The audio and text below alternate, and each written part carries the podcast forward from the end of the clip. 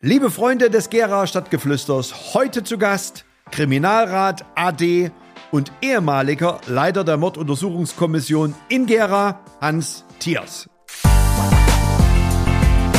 Eines der ja, äh, grässlichsten Verbrechen hier in dieser Stadt war ja vom 30.11.1976 der Stadtwaldmord von Gera, mhm. wo diese junge Schwimmerin, neunjähriges Mädchen, Annette K. aus Gera-Zwötzen, äh, von dem späteren Täter angesprochen worden ist. Nach dem Klassikersystem hast du mal für mich ein paar Minuten Zeit. Ich will dir mal was Schönes zeigen. Herzlich willkommen im Fischerdorf zum Gera Stadtgeflüster mit Mike Fischer. Was ich gar nicht wusste, ist, dass Hans als Jugendlicher schon erfolgreicher DDR-Radsportler gewesen ist. Seit 1967 arbeitet und wohnt Hans Thiers in Gera. Er war ja bekanntermaßen in unserer Stadt der Leiter der Morduntersuchungskommission. Hans hat an der Aufklärung vieler Mordfälle im Bezirk Gera mitgewirkt. Im Podcast sprechen wir über einige Fälle, auch die, die bisher noch nicht aufgeklärt sind. Von daher geht jetzt schon mal eine Triggerwarnung an euch raus. Hans ist voller Energie, zumindest habe ich das so im Podcast erlebt und trotz seiner 77 Jahre sehr, sehr jung geblieben. Er hat mehrere Bücher geschrieben, zum Beispiel Serienmörder der DDR, Blutspur durch Thüringen oder Mordfälle im Bezirk Gera. Wir haben über seine neuen Projekte gesprochen, wie er persönlich über so manches Gerichtsurteil aus der heutigen Zeit denkt. Die nächsten 45 Minuten, liebe Freunde, werden in jedem Fall spannend. Daher rein ins Gespräch. Auf geht's! Ja. Lieber Hans, schön, dass du da bist. Vielen Dank, freut mich auch sehr, dass ich hier sein darf. Ja. Hans, erzähl mir mal, äh, bist du Urgera? Äh, warst du schon immer in Gera? Ich bin gebürtiger Sachse. Das mhm. heißt also, ich bin in der Nähe von Freiberg auf so einem kleinen Dorf geboren und habe mit 14 Jahren angefangen, äh, weil ich als Kind stark asthmakrank war, hat man mir empfohlen, Sport zu machen. Da wird es weggehen. Und der damalige äh, Doktor hatte recht gehabt. Dann habe ich mit Radsport angefangen. Und so fing eigentlich äh, meine Radsportkarriere von 1962 bis 1971 bin ich also gefahren, bis 65 bei der BSG-Einheit Freiberg. Äh, gehörte schon in der, in der Jugendzeit zur Auswahlmannschaft äh, der DDR als Betriebssportgemeinschaftsfahrer. Äh, und äh, danach bin ich dann, oder ich sollte delegiert werden damals zum SCK Markstadt, mhm. wo also Manfred Weißleder und so, die Eltern kennt ihn natürlich alle, äh, und äh, auch Siegfried Huster gefahren ist. Aber ich wurde dann mit 18 gemustert und da bot man mir an, eventuell zum ASK, Armeesportgemeinschaft oder zu Dynamo zu kommen. Ich wurde also dann eingezogen, war äh, in Berlin bei der VB-Bereitschaft, habe meine Grund, mein, meine Grundausbildung gemacht, bin dann in den Sportzug nach Dresden umgesetzt worden, äh, habe dort äh, anderthalb Jahre bin ich für Dynamo Dresden Nord gefahren, äh, waren dann die, die ersten Auslandseinsätze in Moskau Radring gefahren, äh, äh, in Polen im Karpatschgebirge, direkt oben an der Schneekuppe vorbei, äh, die, diese Etappenfahrten und bin auch 1966 in der Dynamo-Auswahl die DDR-Rundfahrt gefahren. Was war dein größter sportlicher Erfolg? Also bevor du dann in äh, die Mordkommission eingestiegen bist. Also, was war dein größter sportlicher Erfolg? Ja, einer der größten war mit, als ich die internationale Dreiviertelstunde auf der Berliner Winterbahn gewonnen habe. Mhm. Äh, damals vor dann späteren Profi-Weltmeister äh, Knedemann. Aber ich habe also insgesamt ungefähr 60 äh, Radrennen gewonnen in der DDR und auch im Ausland. Äh, und war auch bei dem Olympiapreis Ausscheid als Jugendfahrer in Sebnitz habe ich eine Bronzemedaille geholt und bin dann 1967 nach Gera delegiert worden zu Dynamo Gera Mitte, den Radsport. Schwerpunkt äh, Bahnradsport. Mhm. Und da bin ich dann hier auf der Bahn groß geworden. Also ich bin fünf Jahre hier auf dieser Radrennbahn gefahren. Und eine schöne Radrennbahn. Wir hoffen, dass sie erhalten bleibt, weil mich da viele, viele Erinnerungen die ganze Zeit ja auch geprägt haben. Mhm. So, und dann hat man wieder 1971 diesen Schwerpunkt Bahnradsport äh, einfach beendet. Die vielen guten Jugendfahrer, die Älteren kennen sie vielleicht auch, Siegbert Schmeiser, Holger Krikoritz und so, wurden nach Berlin delegiert zu Dynamo und wir standen natürlich vor der Situation, gehen wir, suchen wir uns einen anderen Club und wir bekamen natürlich die Gelegenheit oder ich auch in der Bezirksbehörde der Deutschen Volkspolizei als Sportoffizier zu arbeiten Und so ging eigentlich dann eine neue Karriere los. Also du warst ja in Gera äh, Kriminalrat und Leiter der Morduntersuchungskommission. Äh, so ein bisschen hast du jetzt schon erklärt, wie es zu diesem Werdegang genau. kam. Äh, warum dann die Richtung? Also warum bist du ja, die Richtung eingeschlagen? Äh, ich bin damals nach dem Dienstanfängerlehrgang, war es wieder mal so, dass diese Planstelle plötzlich auch nicht mehr da war, die Sportoffiziersplanstelle. Äh, und da wurde ich sozusagen in die Morduntersuchungskommission des Bezirkes Gera versetzt, als Newcomer, als kompletter Neuling. Wie alt warst du da? Da damals? war ich 25. Aha. Und dort hat man mir natürlich die Gelegenheit gegeben, mich zu, zu äh, entwickeln. Also ich habe sofort ein vierjähriges äh, Fachschulstudium Aschersleben begonnen als, als äh, Fachschulkriminalist. Äh, und danach habe ich dann sofort ein fünfjähriges Hochschulstudium an der Humboldt-Universität zu Berlin absolviert, wo ich 1982 fertig geworden bin. Äh, bin, 19, bin am 1.6.1973 in die Morduntersuchungskommission gekommen, hatte dort natürlich eine Riesenmöglichkeit, mich äh, äh, toll zu entwickeln. Die haben ja auch teilweise das Laufen gelernt, die alten Kriminalisten. Das war natürlich klar. Ich musste beweisen, dass ich das auch kann, äh, dass ich äh, Leichen untersuchen kann, dass ich Tatorte dokumentieren kann, dass ich Vernehmung machen kann, Zeugenvernehmung, Beschuldigtenvernehmung, daktyloskopische Dinge beherrsche und so weiter. Und wurde dann 1980 wurde ich, äh, wurde mir die Morduntersuchungskommission des Bezirkes Gera als Leiter übertragen. Äh, war das da, äh, oder wann war dein erster Fall? Was war, da, was war mein da? erster richtiger äh, Kriminalfall, also ein Tötungsverbrechen, war ein sehr schweres Verbrechen. Und zwar in Neustadt-Orla. Mhm. Äh, da bin ich dazu das erste Mal richtig zum Einsatz gekommen als dann in der Folge der ein, einer halbjährigen Ermittlung die Mutter äh, ermittelt werden konnte, dass ihr eigenes Kind aus der Wochen- und Tageskrippe in Neustadt-Oller entführt hatte äh, und hatte das Kind in den Totenteich geworfen. Äh, dort wir, wurde es gefunden von Zeugen. Äh, die Todesursache war Ertrinken. Und äh, nach einem halben Jahr ist es gelungen, den gesamten kriminalistischen, mit, mit unwahrscheinlich hohen kriminalistischen Aufwand, der Mutter nachzuweisen, dass sie auch Täterin gewesen ist, dass sie das Kind während der Spätschicht aus der Wochen- und Tageskrippe nachts entführt hat äh, und hat es dort. Was war der Motiv? Was war der Motiv war, weil äh, es gab immer, ja, durch die Männerbekanntschaften, die sie hatte, immer mal eine Entlobung und wieder Verlobung. Und der letzte Verlobte hatte gesagt, ja, das ist ungefähr, du hast zu viele Kinder. War schon wieder im sechsten Monat schwanger, hm. zu dem Zeitpunkt auch. Und äh, am Ende dachte sie, dass sie unter Umständen zu der Tochter, wo sie nicht so diese Mutter-Kind-Beziehung hatte, wie es eigentlich sein sollte, hm. dass sie der Auffassung war, wenn dieses Kind für immer verschwindet, wird natürlich ihr Verlobter sie heiraten äh, und sie könnte damit unter Umständen glückliche Ehe führen. Aber es kam, wie es kommen musste. Sie wurde ermittelt und wurde auch zu lebenslangerhaft verurteilt. Mhm. Das war mein erster Fall. Das war natürlich schon sehr gravierend, mhm. äh, mit allen Facetten der Kriminalistik, ja, äh, äh, sagen wir mal, konfrontiert zu werden. Mhm. Und, und das hat natürlich dann, habe ich mir schon überlegt, ey, machst du es, machst du es nicht. Ne?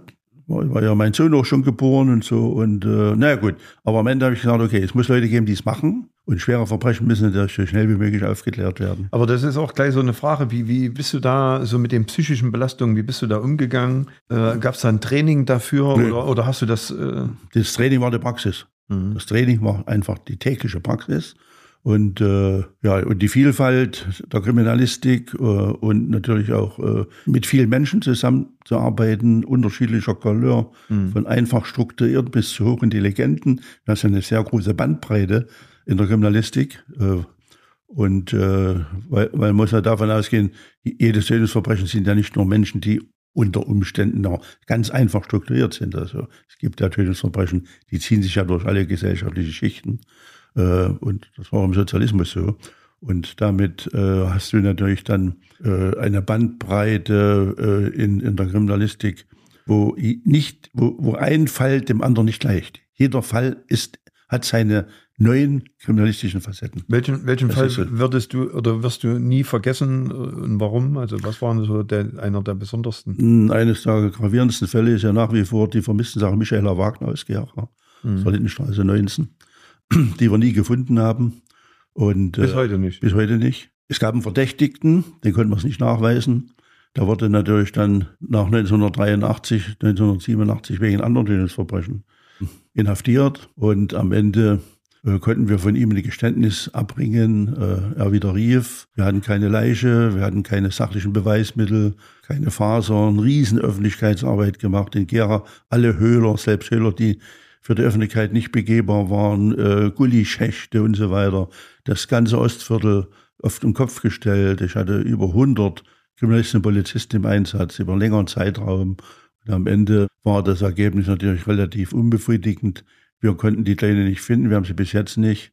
Ich gehe davon aus, dass damals der Verdächtigte der richtige Täter war, mhm. aber ohne Leiche, ohne keine sachlichen Beweismittel hat der Staatsanwalt nicht angeklagt, sodass das Verfahren nach wie vor ein offenes Verfahren ist. Also das hat mich schon damals schon relativ mitgenommen. Und äh, ja, dann haben wir natürlich noch äh, im Rahmen der Wende hatten wir zwei Tötungsverbrechen, die ja auch sehr relevant waren. Das ist die Vermisstensache Ines Heider aus Hermsdorf, nach wie vor offen. Äh, die Kriminalinspektion Jena arbeitet jetzt wieder dran, ist auch bei Aktenzeichen XY. Wie lange ist das, also, wie lange ist das Das war, äh, die ist vermisst seit den 5.1.1990. Also dieser klassische Altfall, äh, der ja auch äh, bei, bei Zerner gekommen ist, in Aktenzeichen XY, mhm. äh, ungefähr vor vier bis sechs Wochen. Äh, und soweit ich weiß, gibt es zurzeit auch bis jetzt keine gravierenden Hinweise auf eine, als eine Täterschaft. Es ist natürlich bei der Ines Heider alles offen eigentlich. Man muss von den Tötungsverbrechen ausgehen. Sie kann aber auch eine neue Identität angenommen haben. Es war damals die Wendezeit. Äh, sie kann in die Altbundesländer oder woanders hingegangen sein. Wir wissen es nicht. Eigentlich sind alle Versionen in der Kriminalistik in dem Fall eigentlich offen. Also das ist so auch ein offener Fall, der nicht geklärt ist. Der ist nicht geklärt. Ne? Äh, währenddessen wir gehen, oder man muss von allen Versionen ausgehen. Hast du mal, ich sag mal, so einen Täter in deiner Arbeit gegenüber gesessen und auch da so eine, so eine gewisse Abscheu, weil eben halt das Verbrechen so grausam war, äh, gefühlt oder musstest du das ausblenden und dann neutral sein oder wie, ich kann mir das, also wie muss ich mir das vorstellen? Ja, du musst als Mordvernehmer relativ neutral sein. Also mhm. ne, äh, wichtig ist äh, in der kriminalistischen Psycholo Vernehmungspsychologie, sehr wichtig ist, dass unter den Voraussetzungen ja äh, du dem Täter das Gefühl geben musst, dass du seine Handlungsweise verstehst, mhm. weil dann öffnet er sich ganz anders in der ganzen Situation zu seinem Motiv, zu seinen Ursachen, welche Bedingungen spielten eine Rolle, was spielt ineinander rein, warum hat er sich entschieden, angenommen, seine, äh, das Kind zu töten, ist es sexuell motiviert gewesen. Eines der ja, äh, grässlichsten Verbrechen hier in dieser Stadt war ja vom 30.11.1976 der Stadtwaldmord von Gera, mhm. wo diese junge Schwimmerin, neunjähriges Mädchen, Annette K. aus Gera-Zwötzen, äh, von dem späteren Täter angesprochen worden ist. Nach dem Klassikersystem hast du mal für mich ein paar Minuten Zeit, ich will dir mal was Schönes zeigen. Kam natürlich dazu, dass er äh, ausgebildeter Rettungsschwimmer war und sie kam aus der Schwimmhalle. Sie hat also Schwimmsport äh, durchgeführt in unserer schöne äh, Sportschwimmhalle und am Ende kam es zwischen beiden ja sozusagen wie zu einem Dialog über Sport. Und am Ende ist sie mitgegangen, neugierig wie sie war, intelligentes Kind, konnte nicht absehen, was auf sie zukommt. Er nimmt sie mit oder sie geht auch mit in den Stadtwald und oben im Bereich des Bottendorfer Weges, der mhm. ehemalige Reitweg der Reusen. Äh, dort kam es natürlich dann zu einem gravierenden, zu einem schwersten Tötungsverbrechen, was hier in dieser Stadt passiert ist. Das heißt also, er hatte versucht, sie sexuell zu missbrauchen. Sie wollte fliehen, er hat sie wieder eingefangen und hat natürlich dann versucht, seine Sexualität an dem Kind auszuleben und hat sie dann anschließend getötet, in eine Kuhle gelegt, mit Laub abgedeckt, die Bekleidung auf dem Weg zur Hohle verstreut, ist dann zum Bahnhof gegangen, nach Ronneburg gefahren, als wenn nichts gewesen wäre. Wir haben einen Monat hart ermittelt, mit einer Unzahl, also mit einer großen Anzahl von, von natürlich Kräften, klar, Kriminalisten, Schutzpolizisten, ABVs, alles waren die, haben viel Öffentlichkeitsarbeit gemacht. Lautsprecher waren, sind in Wellen durch Gera gefahren. Wer kann Angaben machen und so weiter. Und dort habe ich ja die gesamte Tatortarbeit geleitet und war natürlich direkt mit unseren Kriminaltechnikern, mit unseren Spezialisten, mit Biologen, mit Chemiker, mit dem Pferdehund, der Führer, äh, mit äh, Botaniker, den wir extra von Berlin haben, einen äh, kommen, herkommen lassen, haben wir dort also Spuren, so was, sich, was man sichern konnte, durchgesichert. Am Ende sind wir damals, haben wir eine riesen Öffentlichkeitsarbeit gemacht. Wir sind damals direkt mit einer Vielzahl von Kriminalisten sind wir in, damals in alle Schulen in Gera gegangen und im Umland und haben die Kinder im relevanten Alter aufgeklärt über, dass es einen gibt, der versucht, Mädchen in seinem Beuteschema anzusprechen und äh, auch sexuelle Handlungen durchzuführen. Und das war der Schlüssel zum Erfolg. Genau einen Monat später fiel der Täter im Raum Ronneburg wieder an, da konnte man festnehmen, weil das Kind Bescheid wusste. Äh, dadurch haben wir natürlich den Täter ermittelt. Und dabei äh, war natürlich sehr äh, gravierend, dass er uns mit der Festnahme circa 30 pädophile Straftaten zugab, wo wir nicht eine einzige Anzeige hatten, weil es die Mädchen gar nicht so empfanden oder empfunden haben. Ach so. Einfach diese Streicheln, du siehst aber schön aus und ne, Hm. der Klassiker eigentlich, der jetzt noch funktioniert, das muss ich ja dazu sagen. Und am Ende hat das natürlich alles gereicht, hatte kein Alibi, hat gesagt, er war in Gera an dem 30. Ist mit dem Betriebsbus damals nach Gera gefahren, in der Absicht natürlich, sich irgendwie ein Opfer zu suchen. Äh, es hat etwas länger gedauert, die gesamte Aufklärung, beziehungsweise dass er ein Geständnis abgelegt hat, weil dann damals der MOK-Leiter auf die geniale Idee gekommen ist, eine junge Kriminalistin äh, auf ihn anzusetzen äh, in der Vernehmungspsychologie und bei ihr hat er dann umfangreiches Geständnis abgelegt. Ich habe ihn dann später auch noch dazu äh, als beschuldigt mit vernommen. Wir haben Rekonstruktionen gemacht. War natürlich ein sehr gravierendes, sehr öffentlichkeitswirksames Tötungsverbrechen hier in dieser Stadt, die natürlich dann auch vor allen Dingen die jungen Familien auf den Plan rief. Nicht? Die Eltern haben ihre Kinder nicht allein mehr in die Schwimmhalle gelassen. Die haben sie hingebracht, die haben sie abgeholt, was ja logisch ist, weil man einfach Angst hat, dass sich wieder einer rumtreibt. Ich war, ich war zu der Zeit, war ich in, in Schwimmklasse. Also ich krieg gleich so ein bisschen Gänsehaut, gell? weil ich war da tatsächlich, aber wahrscheinlich äh, Jungs war da Jungs waren nicht so relevant, nicht so relevant. weil es da keine Hinweise gab. Wie ist das, sag mal, wie ist das eigentlich äh, heute? Gibt es heute auch in den Schulen, so wie ihr damals die Aufklärung gemacht habt, eigentlich, eigentlich war ja zu DDR-Zeiten, hat man das Gefühl gehabt, es wurde über diese Verbrechen gar nicht so nach außen äh, das getragen, es wurde verheimlicht, das wurde erzählt, aber das stimmt eigentlich gar nicht, Nein, das stimmt, das stimmt nicht, weil ich habe es ja in meinen Büchern überall dokumentiert. Hm. Das ist natürlich vielfach dort, wo wir der Auffassung waren, dass es notwendig ist, natürlich entsprechende Öffentlichkeitsarbeit gemacht Mhm. wurde. Und wie ist das heute? Äh, unterstützt du da heute irgendwie oder, oder bist du da heute noch aktiv in diesem Sinn, gerade für die jungen Eltern, äh, wenn ich mir das jetzt vorstelle, wenn jeder ist irgendwie von uns Familienvater und äh, das wollen wir ja verhindern. Das ist ja eigentlich die, die, größte Katastrophe, die man sich vorstellen kann, was mit dem Kind passieren kann. So ist es. Ich denke mal, durch meine Bücher, die ich geschrieben habe, ist es Hm. eine gewisse Aufklärung mit, äh, weil, weil ich ja dort sehr objektiv die Geschehen einfach äh, dokumentiert habe. Mhm. Und äh, am Ende, wie Podcasts und so weiter, gehört alles mit dazu. Jetzt sagen wir mal, ähm, auch äh, den, den, den Familien keine Angst zu machen. Das ist sehr wichtig. Die dürfen keine Angst kriegen. Irgendwie, dass nur alles schlecht ist und dass es nur Mord und Totschlag gibt. Das ist ja nicht so. Sondern äh, wenn es natürlich irgendwo passiert, hat es oft natürlich für die, äh, für die Öffentlichkeit auch eine gravierende Auswirkung, weil es eben dann ähm, ja, äh, man sagt, hoffentlich betrifft es mich am Ende nicht. Mhm. Äh, aber man muss trotzdem ein bisschen beruhigend sein, weil in der Regel 80 Prozent aller Tötungsverbrechen war zu DDR-Zeiten so und ist auch jetzt so, sind in der Regel Beziehungsstraftaten. In der Regel. Mhm. Aber die restlichen 20 Prozent können natürlich sehr gravierend äh, in der Öffentlichkeit Angst und ein bisschen Abscheu hervorrufen. Ne?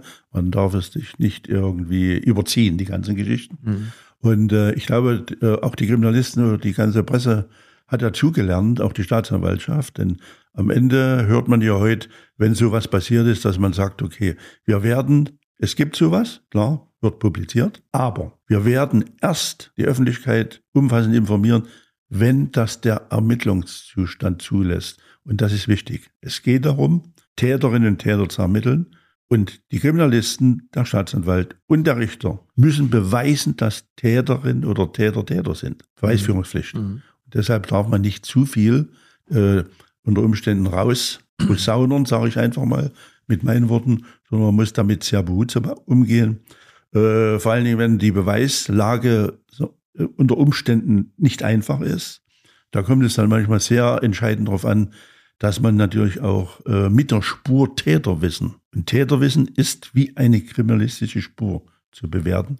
Das, was nur der Täter wissen kann Mhm. und kein anderer. Deshalb muss man unter Umständen aufpassen, dass man nicht zu viel in die Öffentlichkeit reinträgt, damit wir den, der Täterin und den, den Täter nicht die, die Plattform gibt, das habe ich in der Zeitung gelesen, das habe ich in der Bild, das habe ich aus der äh, ODZ oder was weiß ich woher, sondern dass man dann das kriminalistisch so einordnen kann, dass man sagt, okay, das kann nur der Täter wissen, das hat er gemacht, das ist ein, wird von, von einem subjektiven Beweismittel zum objektiven Beweismittel. Würdest du irgendwie oder hättest du einen Rat für, für Eltern mit, mit, mit Kleinkindern, äh, die, also ich kann mich erinnern, mein Paul, als der so, was weiß ich, drei, vier Jahre alt war und dann alleine zur Schule geht, es war eigentlich das immer so ein bisschen Horrorvorstellung, wenn da was passiert. Ja. Und äh, hast du da irgendeinen Tipp für die Eltern, wie man damit umgehen kann? Also ab einem bestimmten Alter sollte man schon mal die Kinder ein bisschen aufklären. Einfach mhm. darauf hinweisen, dass es nicht alles Friede, Freude, Eierkuchen ist, dass es ähm, auch unter Umständen äh, Menschen gibt, die ein unter Umständen vielleicht etwas Böses antun wollen ne? oder können, es kann passieren, aber man muss das sehr psychologisch sehr einfühlsam machen. Das ist aber trotzdem sehr wichtig, äh, dass die Eltern ihre Kinder auch in dieser Form mit aufs Leben vorbereiten.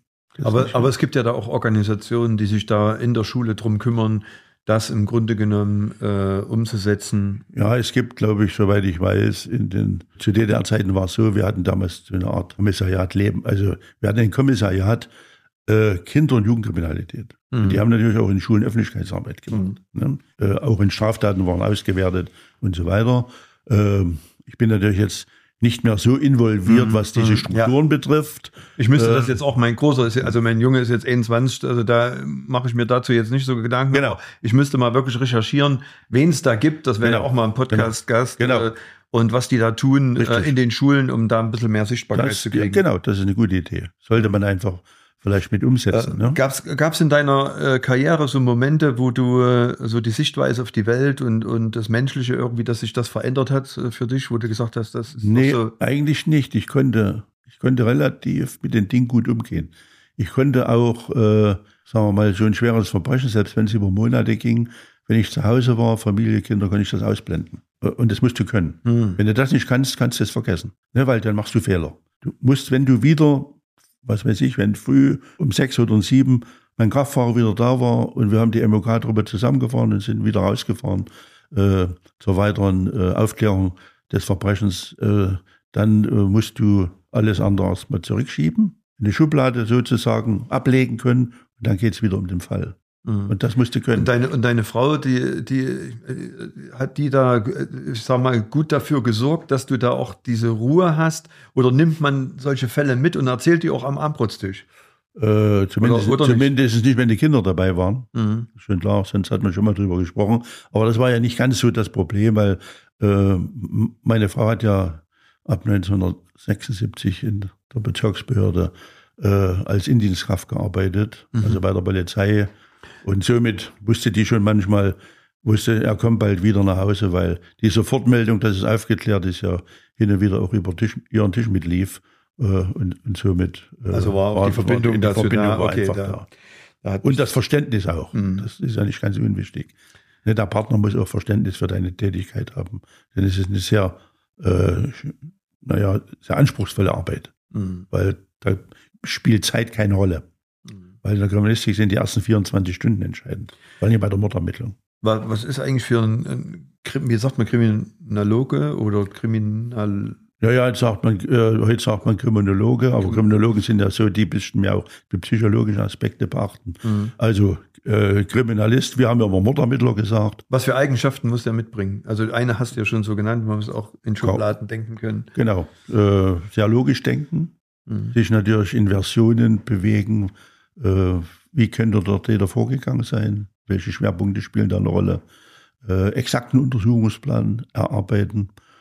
Eine äh, sehr starke äh, Truppe hinter dir zu haben, die brennt, äh, unbedingt einen riesen Aufklärungswillen zu haben. Mhm. Das ist sehr entscheidend. Und natürlich dann äh, als Leiter Vorbild zu sein, vorne ranstehen. Ich, bei mir war es immer das Prinzip, führen durch Vorführen. Mhm. Ja, also ich habe nicht von Weitem irgendwo äh, wenn so ein Tötungsverbrechen war, sondern ich bin direkt an den Tatort gegangen. Ich habe mir das Opfer angeguckt, habe es vielfach mit äh, einem Kriminaltechniker zusammen, sagen wir mal, untersucht nach kriminalistischen Spuren, habe sofort die Gerichtsmedizin eingebunden, Staatsanwalt informiert äh, und dann liefen natürlich diese Dinge äh, äh, folglich wie ein Uhrwerk ab. Gab es auch irgendwie mal positive äh, Erinnerungen an den Täter? Also wenn man das so sagt. Ja, ja, wenn man das so sagen darf. Ja, die, die, die äh, hatte mal so ein, war glaube ich 19, auch 1976, äh, hatten wir ein Tötungsverbrechen in Saalfeld, der Täter äh, diese junge Frau äh, sexuell missbrauchen wollte, hat sie dann anschließend getötet. Es war natürlich immer für mich dann später äh, sehr wichtig, äh, wenn ich mit dabei sein durfte, wenn der Täter das Geständnis abgelegt hat. Mhm. Das war natürlich dann der Erfolg der, sozusagen der gesamten Ermittlungsarbeit. Ne? Wenn das, dann musste alles stimmen. Und ich weiß, ich habe den dann noch äh, einige Monate hier in der Untersuchungshaftanstalt in Gera an der Geizerstraße vernommen. Äh, bei, der, bei der Vernehmung dann plötzlich hat er gesagt, oh, meine Brille ist kaputt und so habe ich gesagt, ja, kein Problem. Die nehme ich mit, bin zum Optiker gegangen, habe sie reparieren lassen und habe sie ihn wieder übergeben. Und ja, da war natürlich, da war eigentlich ein Riesenvertrauen dann da. Das ne? Eis gebrochen. Die, die, genau, und, die, und am Ende, wenn du das Vertrauen zum Täter gefunden hast, die erzählen dir alles. Die erzählen dir auch Dinge, die du eigentlich gar nicht wissen willst. Ne? Oder die, aber du musst, du musst das Gefühl haben, dass du das verstehst, dass du äh, unter den Voraussetzungen ja auch zuhörst. Das ist ja nicht ganz unwichtig. Ne? Das, der, der Extrakt der, der Vernehmung wird ja generell in, durch ein Vernehmungsprotokoll äh, dokumentiert.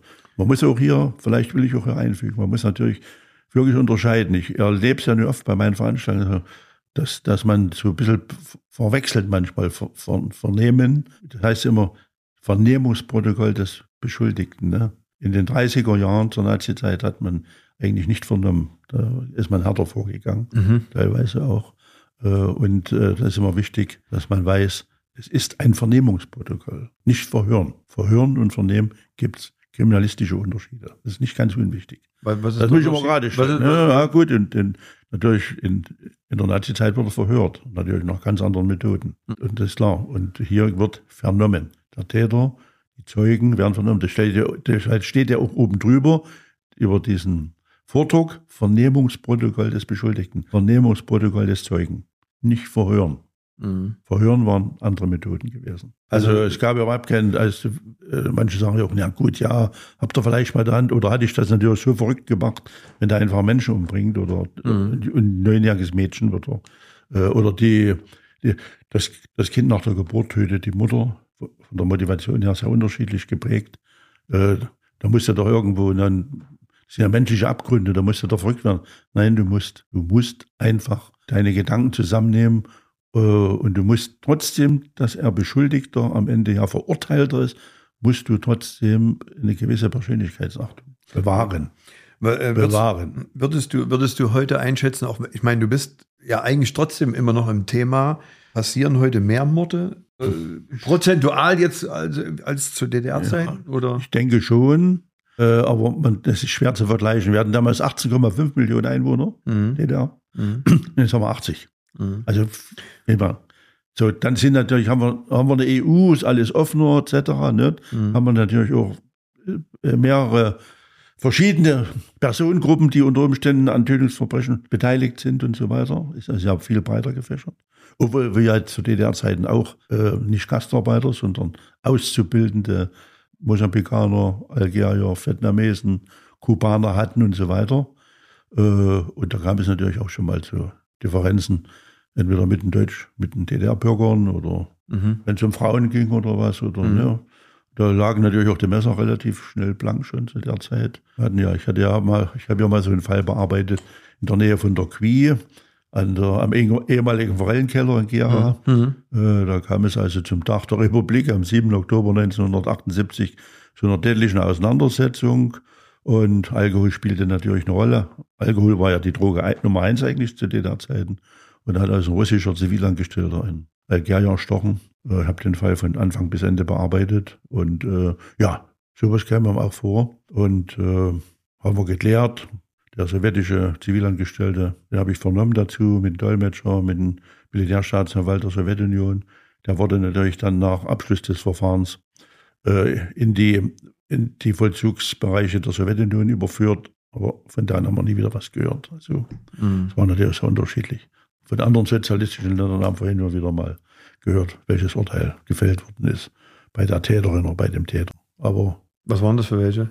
Das war zum Beispiel mal äh, in Ungarn. Wir hatten äh, ja auch äh, ungarische Staatsbürger, die hier als mhm. Äh, Vertragsarbeiter gearbeitet haben, zum Beispiel in Elsterberg.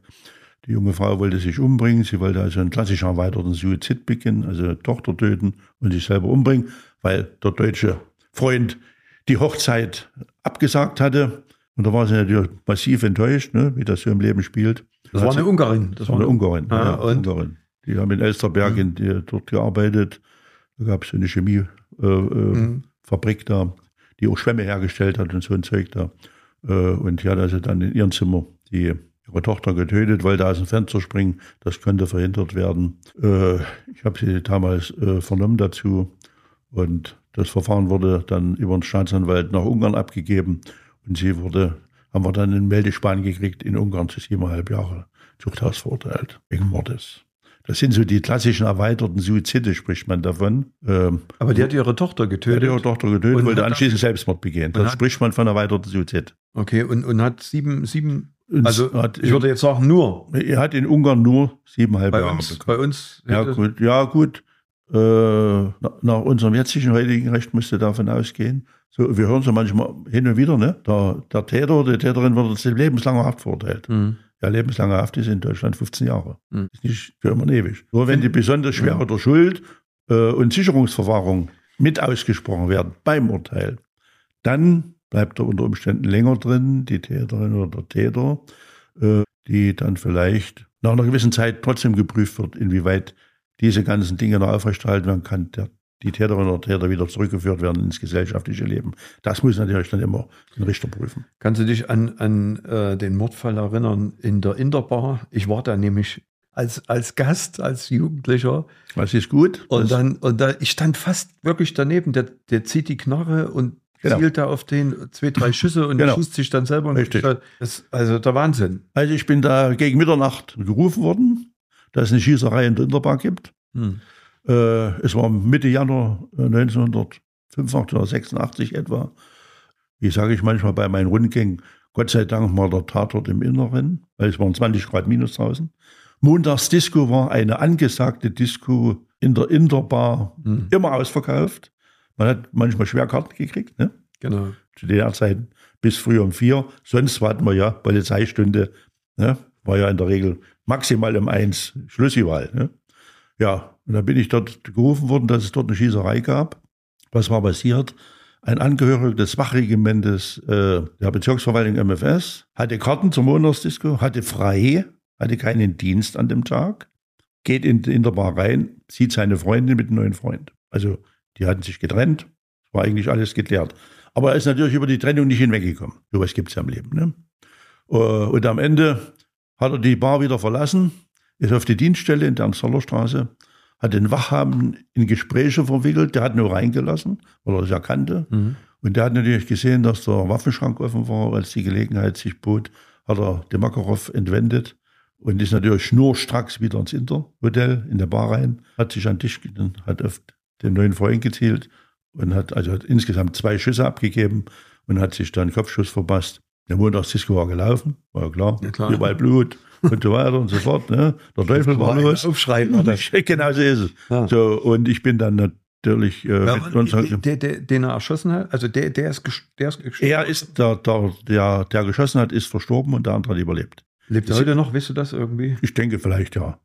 Äh, ich, das, ich erkläre ja das auch immer bei meinem Rundgang Kriminalkulturtour. Hm. Äh, und wenn du natürlich selber dabei warst, dann bist du natürlich ja, ja. ein Zeitzeuge. Ja. Das, ist immer, das ist immer das Schöne, äh, dass ich hin und wieder bei meinen ganzen Veranstaltungen Zeitzeugen immer. erlebe. Ne, das, Wobei das unter, war jetzt auf der guten Seite. Ja, ja, also. das untersetzt das ja eigentlich nochmal. Und am Ende haben wir alle objektiven Spuren gesichert, Blut gesichert, die hm. Waffe gesichert, Projektile gesichert und so weiter. Die Waffe wurde untersucht. Es gab ein Gutachten, ballistisches Gutachten, ob auch die Hülsen und so weiter, Projektile von dieser Waffe abgegeben worden sind. Das war alles sehr sauber. Und die internen Ermittlungen hat natürlich dann die Spezialkommission der Bezirksverwaltung gemacht. Das war nicht unser, äh, unser, Aufgabe. unser Auftrag, sondern wir haben alles, was mitten im Hotel war, was mit Zeugenvernehmung war, äh, dann äh, der Bezirksverwaltung zugearbeitet. Und ich denke mal, ja gut, der verantwortliche Wachhabende Da musst du natürlich dann auch damals mit Na ja. Disziplinarkonsequenzen Mhm. ja. Aber du hast gerade so ein bisschen angesprochen, deine neuen Projekte. Also du bist ja jemand, der immer rastlos ist. Ja, also wie viele Bücher hast, hast du geschrieben insgesamt jetzt? Also ich habe vier Bücher selbst geschrieben, und zwar Mordfälle Bezirk Gera 1 bis 3, Mhm. also eine Art Trilogie. Äh, dann habe ich noch geschrieben Die Serienmörder der DDR. Also erstmalig bin ich ein Autor, der alle Serienmörder der DDR in einem Buch zusammengefasst hat. Mhm. Das hat bisher noch niemand gemacht. Mhm. Und dann bin ich äh, mit meinem Verleger Michael Kostschlager, Herausgeber des Buches Blutspur durch Thüringen. Wir haben jetzt schon wieder an einem neuen Projekt gearbeitet. Das wird wahrscheinlich im November, Dezember das neue Buch rauskommen. Da weiß ich noch nicht, ob er es Blutspur 2 nennt. Äh, ne, da hat er immer verrückte Ideen, mein Verleger. äh, das ist auch einer, der immer nur in Bewegung ist. Michael Kirschlager aus Arnstadt, äh, dem ich eigentlich das alles mit den ganzen Büchern zu verdanken habe. Äh, und das kennt natürlich Kriminalreport Thüringen heißen, müssen wir mal gucken. Da bin ich aber mit Herausgeber und mit Beteiligter, weil ich da auch Fälle mit zugearbeitet habe. Aber jetzt machst du ja ein ganz besonderes Projekt. Äh, Du gehst ja direkt zu den, Ja. sag mal, Tatorten. Ja. Erzähl, habe mal, also- erzähl mal dazu. Ich habe also insgesamt drei, eigentlich drei richtige Highlights in Gera. Das heißt, einmal vor dreieinhalb Jahren habe ich äh, äh, das Projekt äh, entwickelt äh, und ins Leben gerufen, Krimin Kriminalkulturtour durch Gera, KKT. Äh, mit Uli Braumann als äh, Gästeführer. Äh, gehen wir von Gera unterm Haus, zu dem Tötungsverbrechen hatte ich ja vorhin schon gesprochen, Mhm. Stadtwaldmord, unten an der Marienkirche in Stadtwald rein. Da gehen wir in die Nähe des Tatortes. Ich erläutere die kriminologischen Aspekte der äh, kriminalischen Untersuchung bis hin zur Aufklärung, bis zum Urteil. Immer auf der Strecke, nach bestimmten Haltepunkten. Äh, und Uli Braumann erklärt natürlich die kulturhistorischen Aspekte der Stadt Gera. Also warum Büß Schloss Osterstein entstanden und dass der Stadtwald eines der längsten zusammenhängenden äh, äh, Waldgebiete in Thüringen ist und so weiter. Also bis hin zum Theater und alles. Dann laufen wir weiter in der Ernst-Doller-Straße, Polizistenmord von Gera, der mit, mit mir bereits schon verfilmt worden ist, auch schon gesendet worden ist äh, auf äh, ZDF Info. Dann äh, gehen wir natürlich äh, zu der Messerstecherei an der Nähe der Qui. Dann gehen wir auf den Markt. Äh, auf dem Markt gibt es natürlich Justitia, dann äh, so ein paar Aspekte, die natürlich der Uli dann erklärt. Wie hängt es mit dem Simsonbrunnen zusammen? Mhm. Dann kommen wir natürlich obligatorisch zur Schießerei im Interhotel.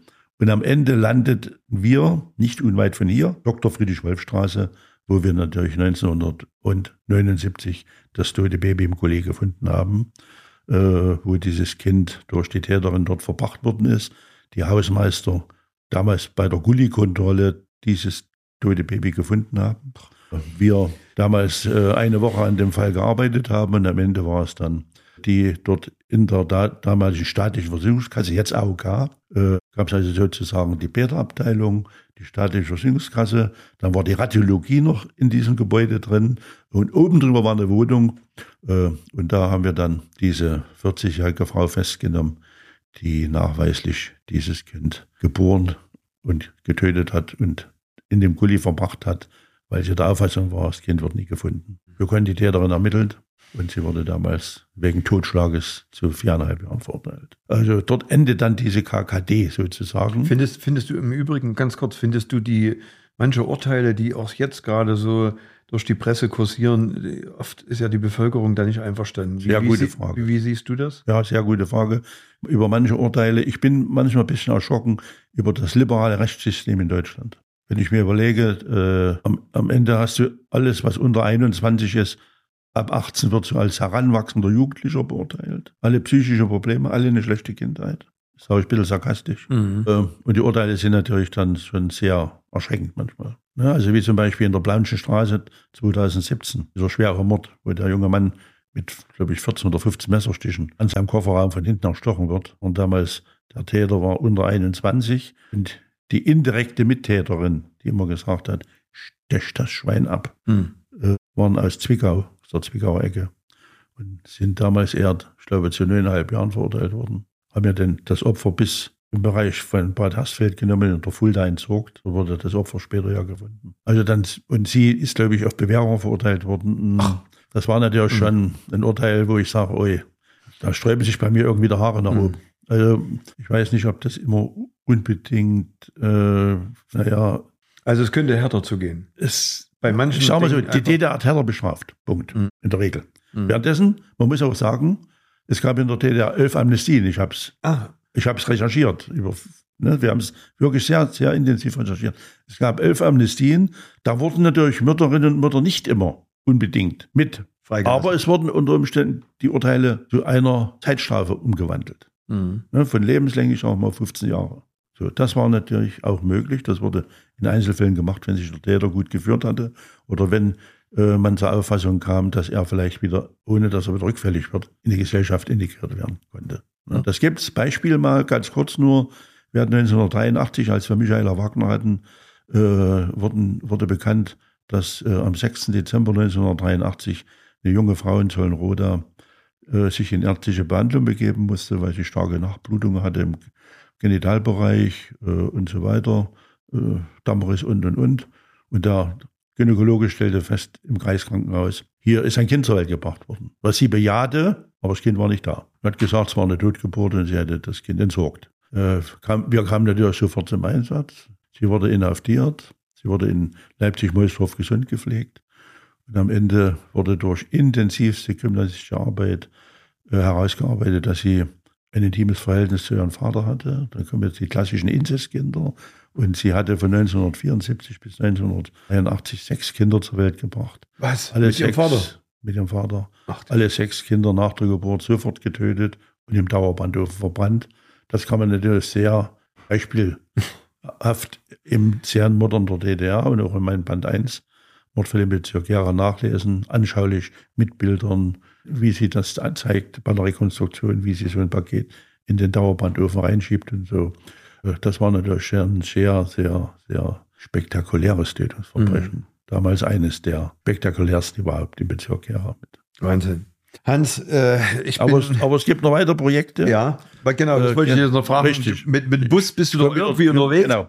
Ich habe äh, seit zwei Jahren äh, habe ich das Projekt ins Leben gerufen, Krimi Straßenbahntour durch Gera. Das heißt, so, das heißt, ich mit, mit dem Klaus Dollar Ja, der und, Klaus, und, genau. genau, und, und anderen, die, die diesem Verein zugehören, der Traditionsstraßenbahn in Gera, äh, fahren wir vom Café Zierde aus in Gera, wo es ein ordentliches Krimi-Frühstück oder Kaffee trinken gibt. Wir fahren immer Doppeltouren äh, mit der Nummer 16, mit der gelben DDR-Straßenbahn, die Mitte der 50er Jahre gebaut worden ist, fahren wir in die Nähe der Tatorte. Das heißt also, wir fahren in Gera-Zwötzen los, fahren über die Wiesestraße, über den Platz der Republik, da sind wir ja fast an Tatorte dran, Interbar, Buschkienplatz, Polizistenmord von Gera ans Dollerstraße, dann natürlich unten, wenn wir an der Orangerie sind, Stadtwaldmord, dann wenden wir hinten in der Leibnizstraße, fahren zurück und fahren dann über die Reichsstraße wieder raus.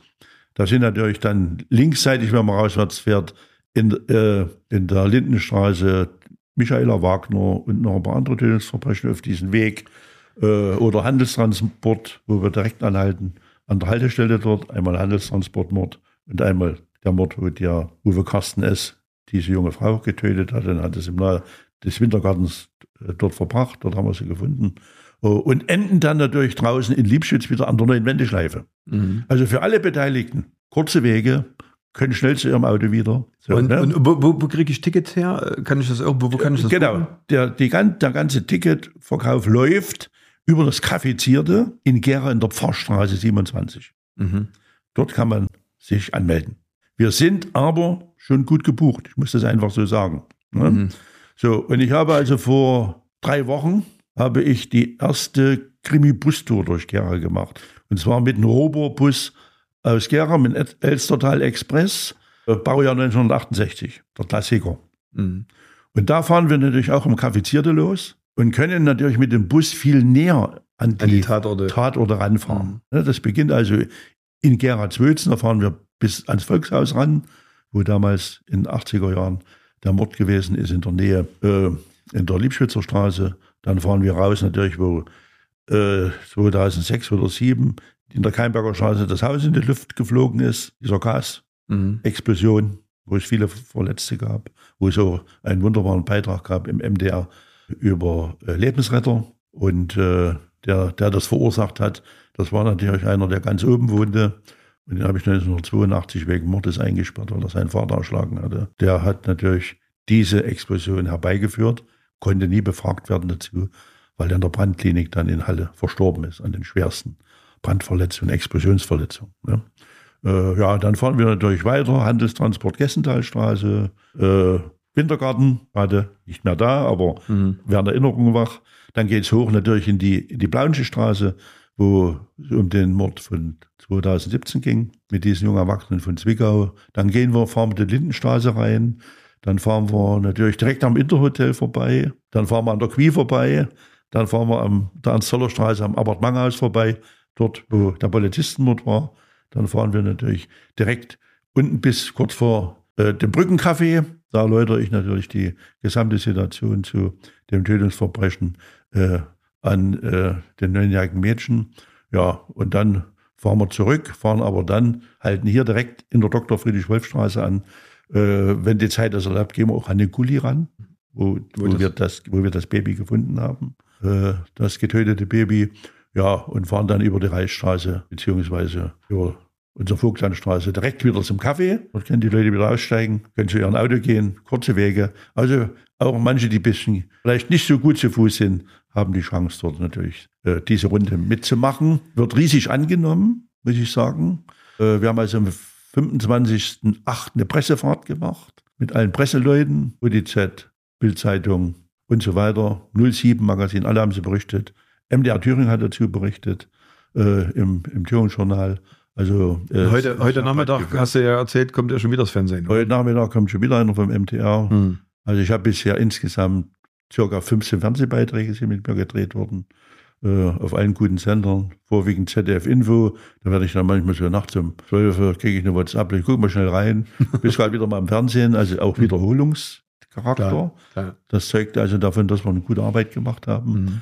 Also das ist ja nicht nur, es läuft bei Phoenix, es läuft äh, äh in ZDF Info, es läuft in, in Hallo Deutschland, in Drehscheibe Deutschland, in RBB, Theater Opferpolizei, im MDR, äh, Kribo Live und so weiter. Also ich bin relativ stark, stark eingebunden, habe bis jetzt etwa 500 Veranstaltungen gemacht, vor weit über 30.000 Besuchern. Dann war ich auch Sponsor mit meinem Verleger für den Radsport, weil ich mhm. aus dem Radsport komme. Ja.